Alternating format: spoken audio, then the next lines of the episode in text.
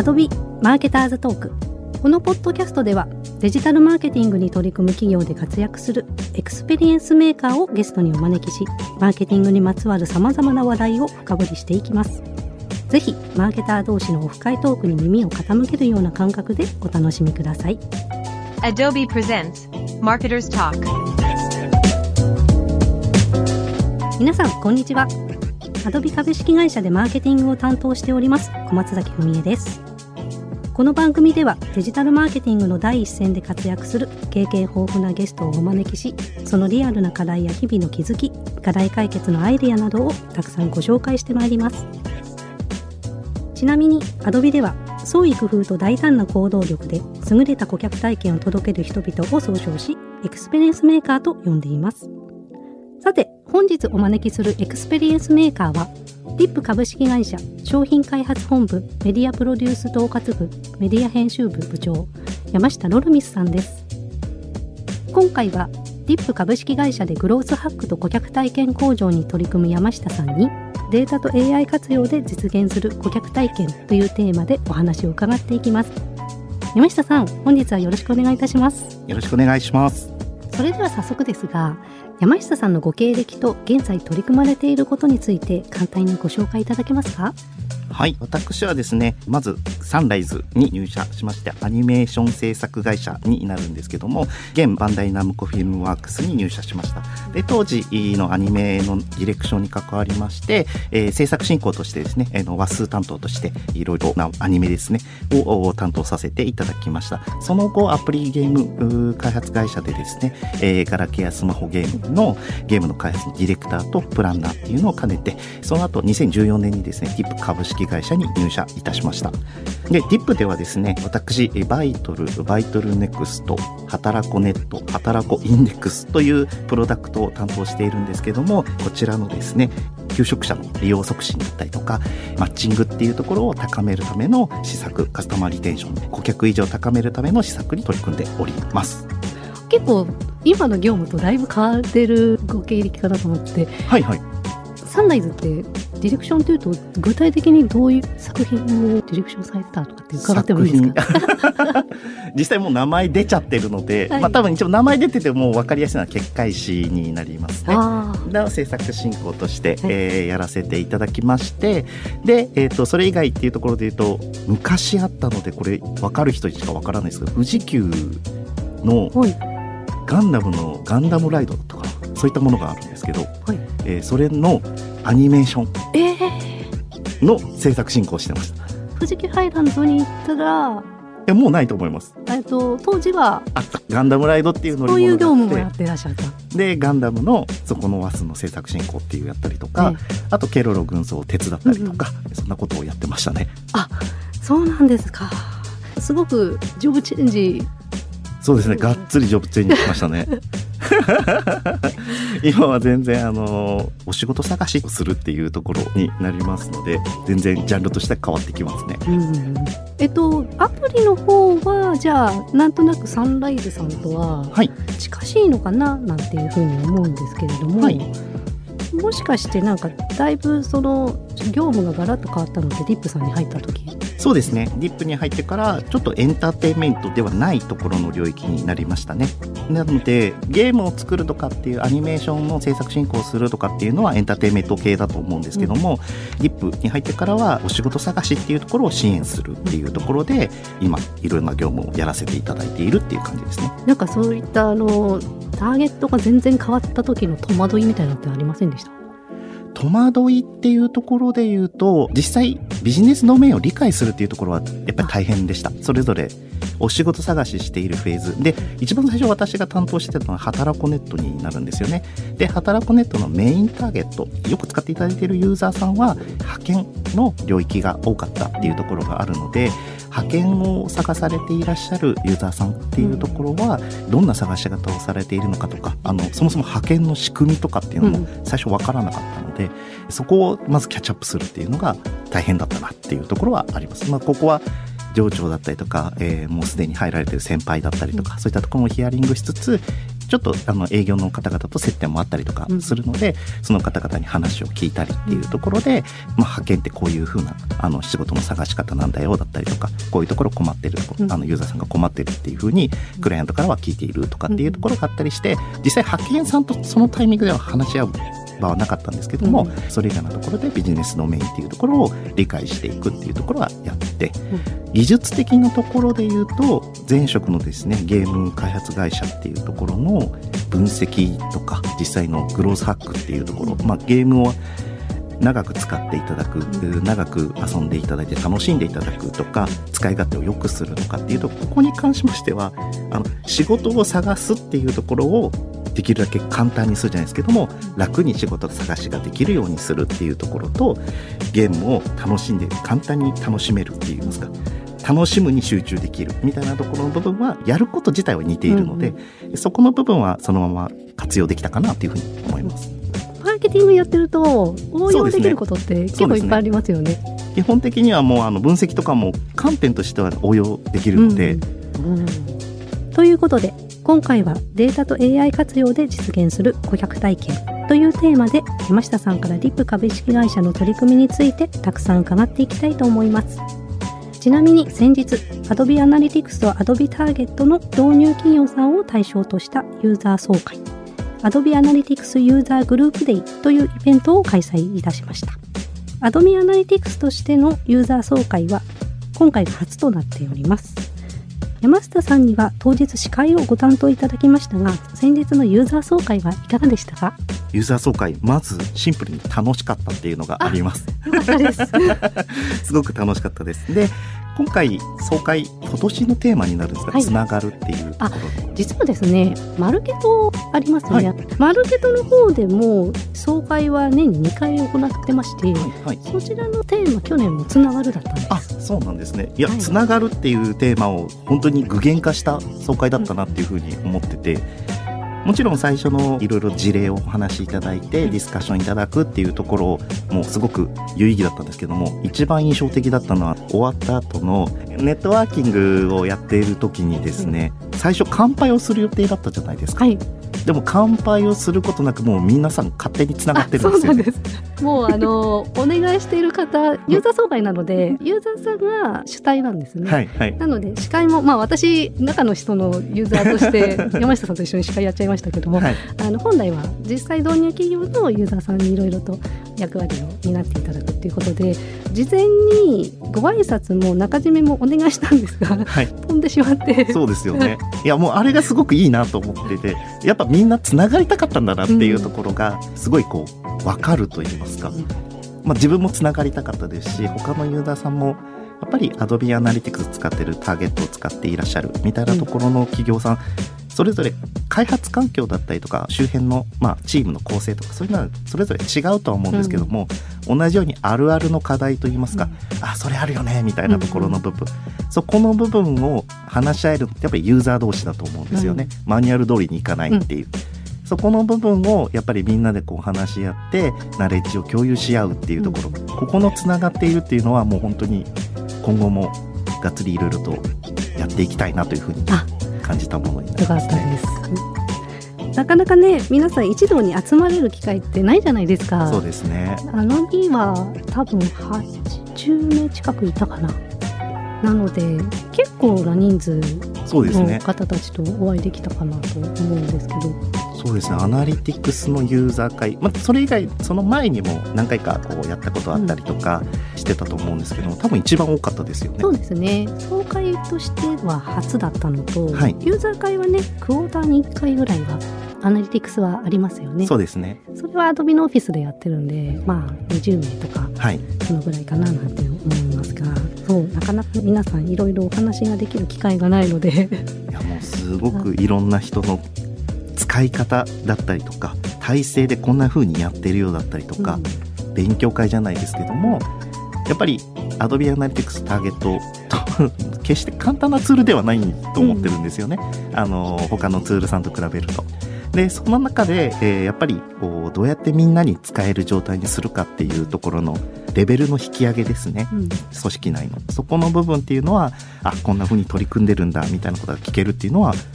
すごくためになるなっていうのは、まあ、これちょっとうちでもやってみたいねみたいな話も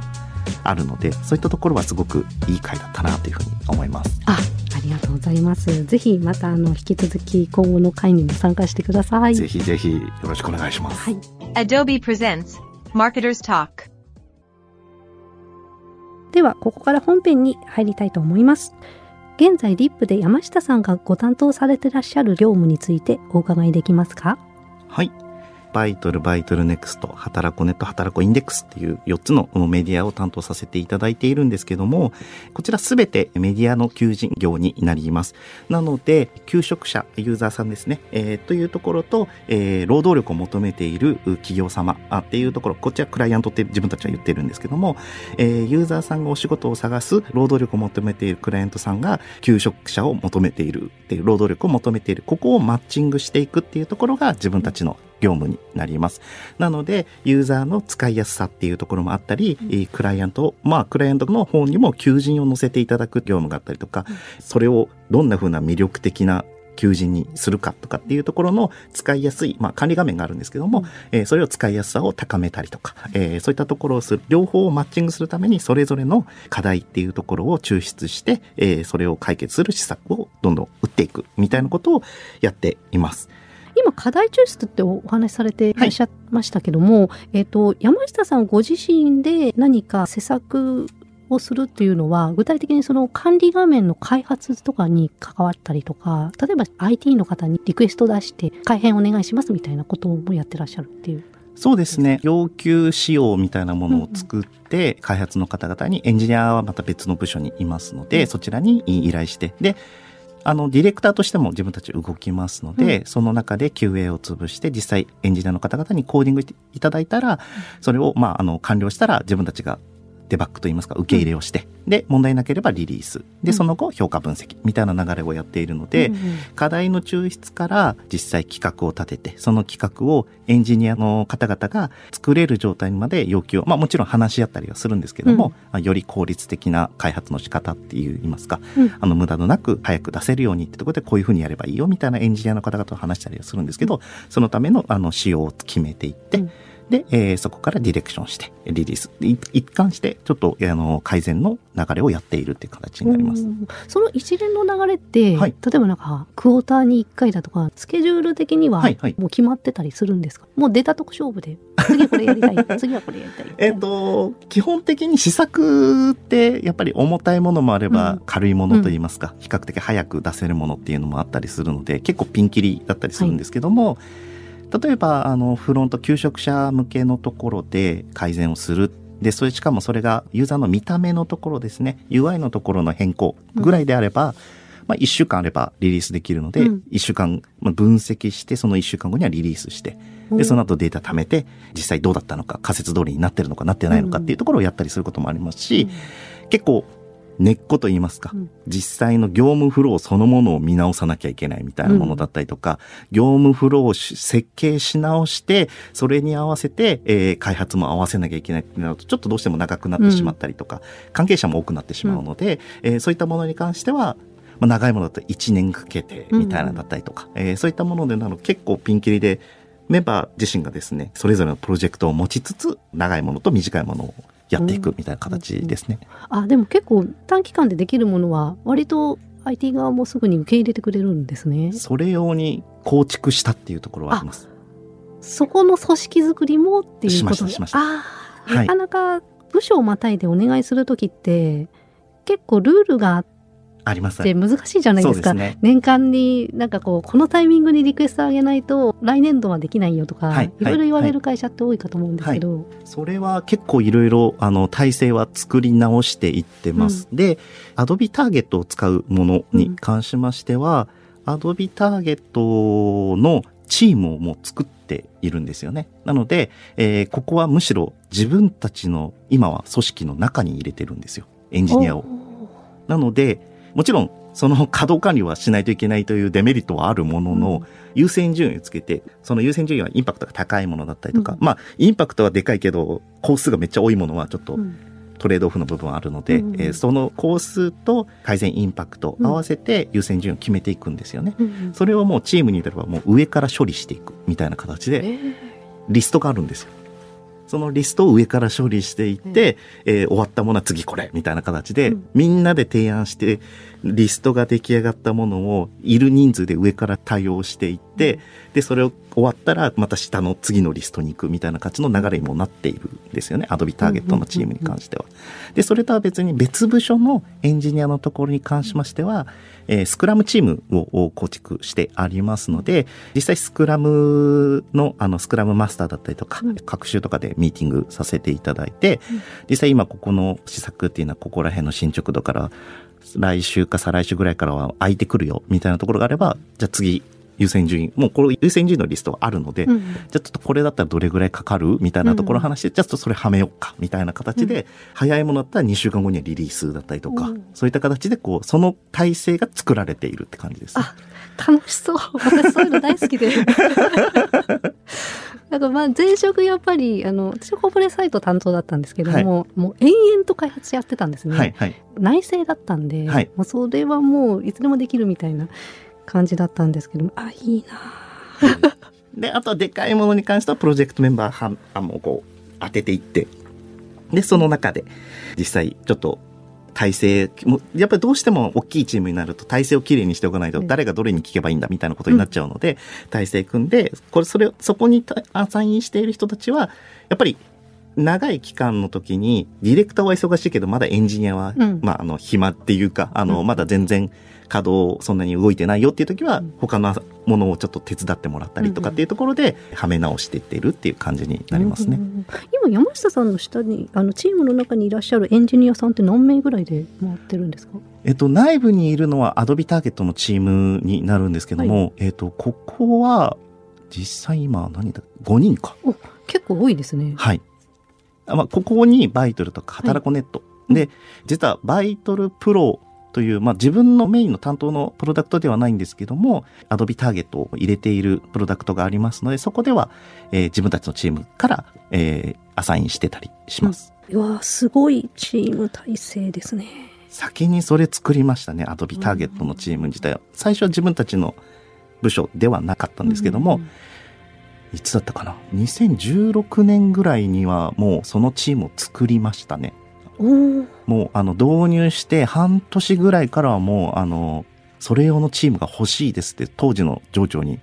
話をしまして、うんうん。まあその方がスムーズだよねみたいな、うん。あの、早く改善回せるよねみたいなところもその上長も同意いただけて、うん。もちろんそれだけのインパクトを出すっていうのがもう約束事として、あの、目標として置かれてはいるんですけども、うんまあ、あの数っていうところの部分、ある程度こなせれば達成できるだろうなっていうところは思ったので、うん。過去もあの AB テストやってたので、うん。で、そういったところの部分を2016年に構築して、その時は当時外の部署で所属の人間を構築してもらって、こちらからお願いして、で、そこでそのもう直接のパイプラインじゃないですけども、はい。をつなぐようにしてやっていって、一昨年ぐらいからもう自分たちの部署に入れようみたいな。うん。一昨年じゃない、去年から。はい。なんかあの山下さんの最初のキャリアってディレクターでしたよね。はい。制作進行なので、そうですね。その辺のナレッジって結構この人采配とかに聞いてるのかなって。人采配自体はどうでしょうね。どちらかというとそれはゲームの方が効いてるかなとは思うんですけども、いろんな人を働きかけたりとか、うん。相談したりとかっていう部分に関しては、制作進行の時のコミュニケーションっていうのは活かせてるかなというふうに思います。うん。あの、アニメを作るっていうところの部分で言うと、私が担当するようなのは絵コンテができてからになるんですけども、絵コンテができて、で、もちろん作画監督とか演出家さん、まあもちろん監督もいらっしゃるんですけども、えーその方々のミーティングをして、で、その後作画を書く方っていうのがいらっしゃるんですけど、それが10人とか多い時は20人ぐらいいるんですけど、その方々と、えーミーティングをして、で、その20人のスケジュールを管理して、うんで、えっと、作画が出来上がったら動画に直していく。動画マンに依頼していく。うん誰に依頼するかっていうのは、ここは自分の差配になるんですよね。そうなんですか？そうなんです。あもちろん、あの、この人が動画マンだよっていうのは先輩方に教えていただくあんでよ。ですもやっぱりあのこの人に頼みたいみたいなのって出てきますよね。あります。動画マンの方々ですごく手が早い方と、うん手はそこまで早くはないけど、なんすかね、ドアップのカットにはすごく映える方うんうん。みたいな、で、アクションがすごい得意な方とか、いろんな方が、まあ、それは先輩方に聞いて、この人こういう感じだよ、みたいなことをいただいて、このアップはこの人にお願いしたいな、みたいなあったりとか、そういったところで、こう、ちょっと動画を分けたりするんですよ。うんうん。で、その動画マンにもう全部スケジュール管理する。うんで、その後、色をつけるんですけども、色の部分に関しても依頼をして、で、いつまでに何カットが入って、次、このカットを入れないと、仕上げって言うんですけど、色付けのこと、仕上げがもう手空いちゃうみたいなことになるから、そこら辺を管理してう、ん。で、仕上げが終わったら撮影をして、うん。まあ、撮影が終わったら、あとはそれを編集していくカットになっていくんですけども、ここら辺一連スケジュールの管理をしていって、いろんな人とコミュニケーションするっていうのは、今のディップでの業務っていうところは活かせてるかなというふうには思いますね。さっきのあのエンジニアさんの空いてるところに今何をお願いしたいみたいな 結構被りますね。そうですね。いやーそうなんですか。いや楽しそう。今のなんか山下さんのチームが羨ましいな。面白いですよ。大変ですけどね。でもあれですよね求職者の方たちとかクライアントさんってもう日々いろいろとサイトが変わってるっていうのってどの気づかれるもんなんですか、はい、あの、気づかれる方は全然気づかれますね。うん、たまにお問い合わせが来たりすることもあったりするので、あれ、こ こってこうなってるんですか？みたいなこと仕様変わりまし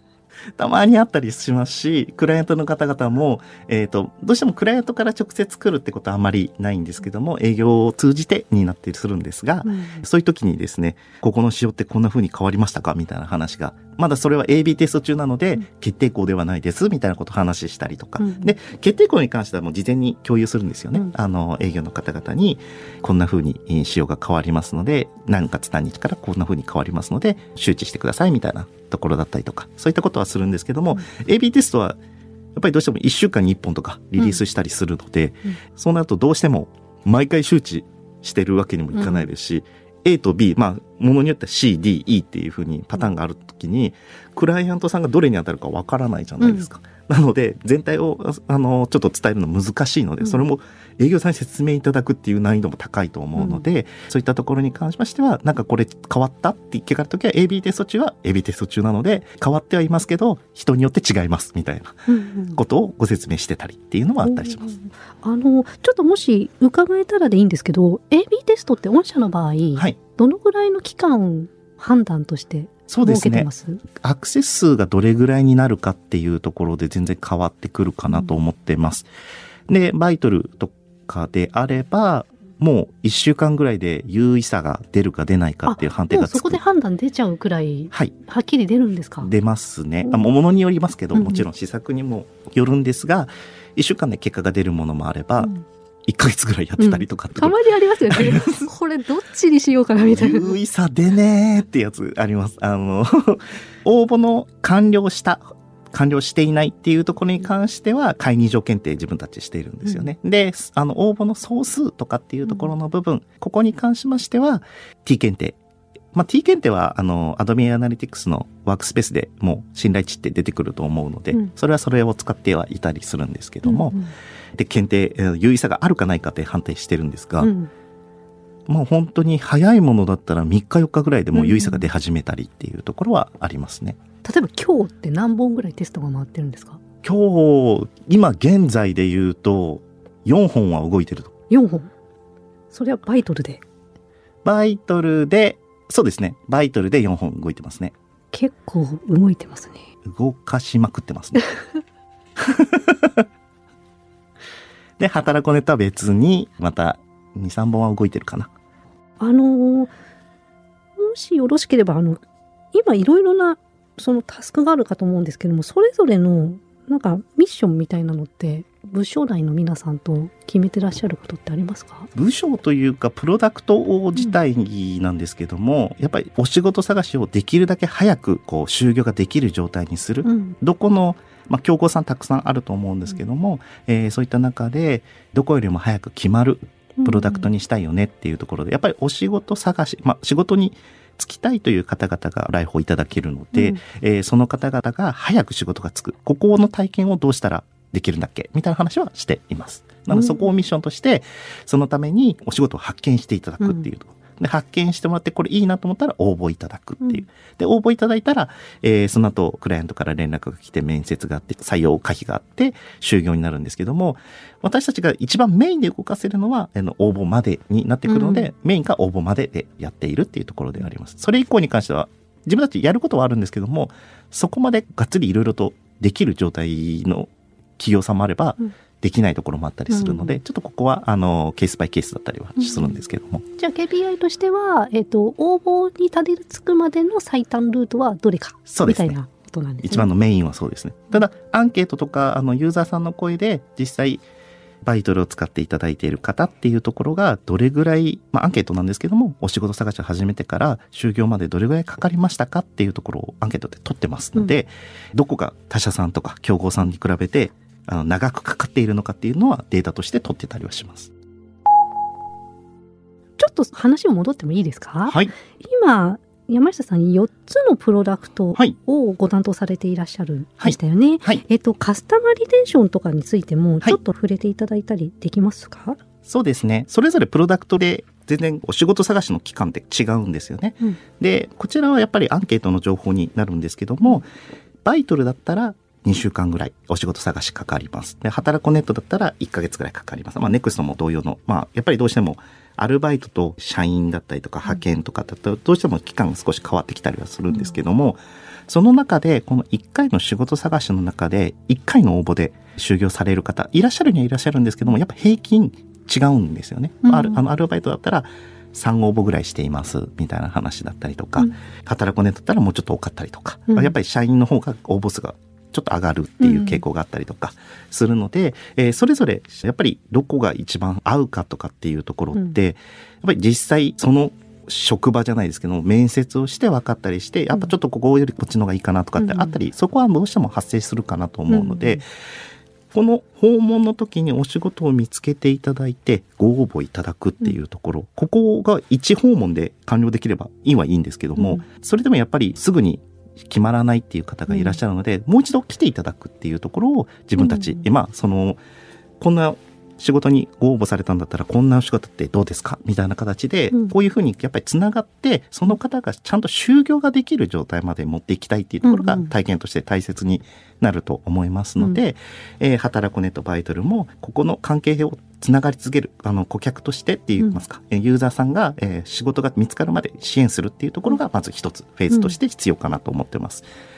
でその後なんですけどもうん。就業した後やっぱり EC さんとかと違って、うん。お仕事が決まったら終了っていうところも一時期あると思うんですけども、アルバイトだった場合長期のアルバイトとは別に単発のアルバイトをしたりとか、で就業された方々これもアンケートの情報になるんですけども、大体3割の方が3ヶ月以内にご退職されるんですよね。それはいろんな理由で、まあ、人間関係でだったりとか、実際ちょっとシフトが思ったより入れなかったとか、うん。えーそんないろんなちょっとギャップとかであって、どうしても3割の方っていうところが、次のもうお仕事探しをされるっていうところがアンケート上分かってます。まあ、うんここの、その、それそのものを解決したいというものもあるんですけども、ここっていうところで言うと、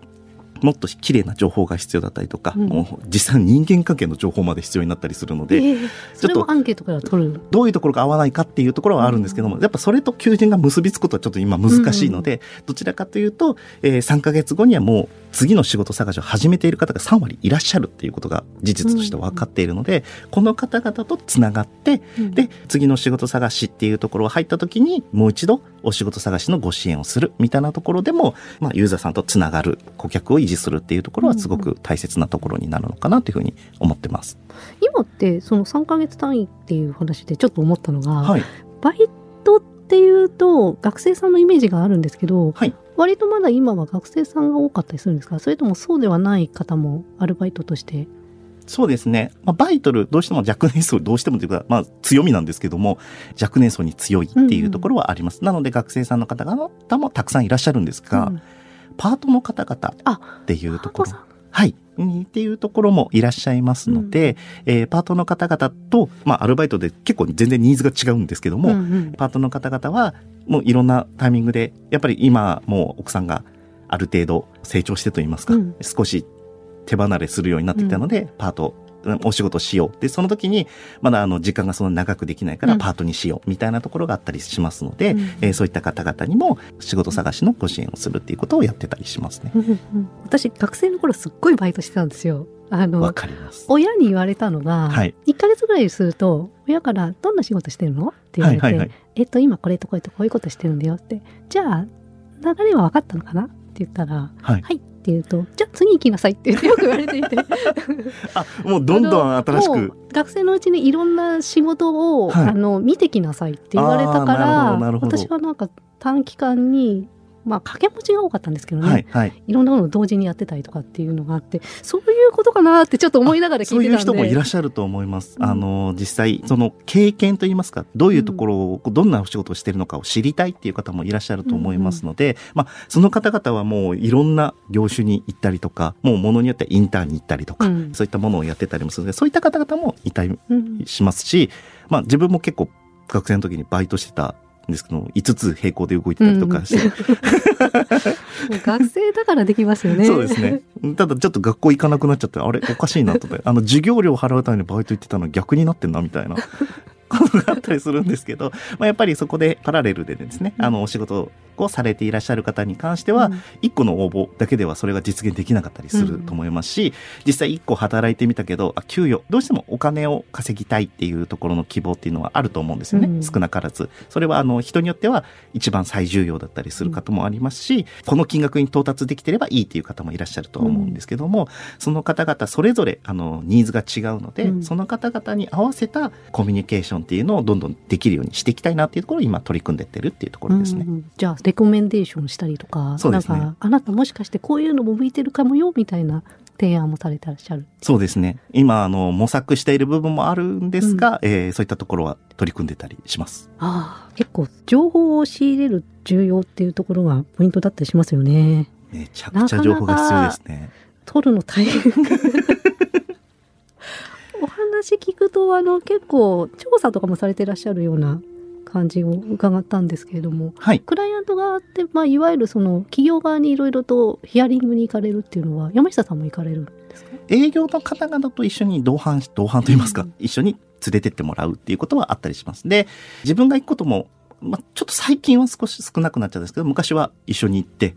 課題を聞いてきたりとか、実際あの、どんな風に使ってるか管理画面見せてもらったりとかっていうのを見たりとかっていうのをやってたりするんですけど、今はメンバーの方々が実際営業の方々からヒアリングして、うん。で、それだけでも分からなかったらちょっと一回一緒にそのクライアントのところに行っていいですか？みたいなことをやってたりします。で、ユーザー、求職者につきましては、バイトルの会員とか、働こネットの会員っていうところの方々にアンケートしていいですかっていうメールをお送りしまして、同意いただいた方々に、じゃあこの日程でいかがでしょう？みたいな感じで実際どんな使い方してるかとか、うん。どんなところで困ってるのかとかっていうところをヒアリングしたりっていうところで、定量と訂正両方合わせて課題発見をしていくっていうのをやってたりします。そのなんかヒアリングっていうのはもう自社で内製みたいな形でやってらっしゃるの？それともサードパーティーと一緒にやってらっしゃいます？あのー実際アンケートとかインタビューに関しまして、自分たちの会員に関しては自分たちだけでやってます。自分たちでやられてるんですね。ここに関しては、どうしてもバイトルの会員、働くネットの会員っていうところの部分、どうしてもバイアスがかかってしまうので、競合比較には適してないんですよね。うん自分たちが有利に出ちゃうんで。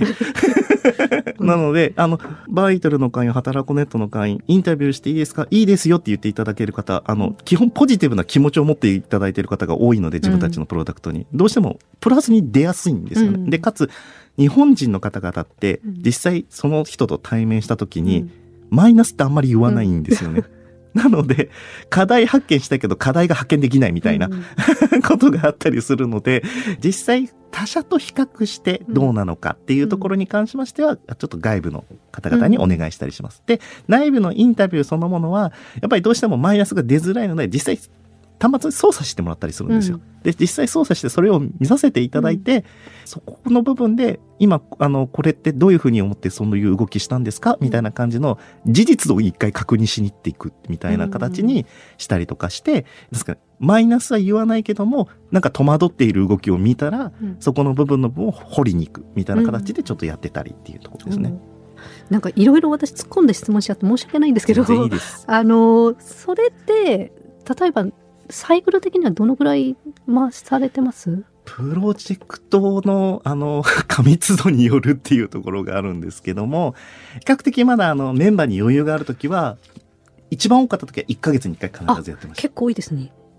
今ちょっとそこまでできてないですね。うんうんで、えっ、と、どうしても過密な状態言ったらみんながアサインができない状態、あの、他のプロジェクトでっていう時は、半年に1回とかそれぐらいになっちゃうっていうところで結構幅があったりします、時期によって。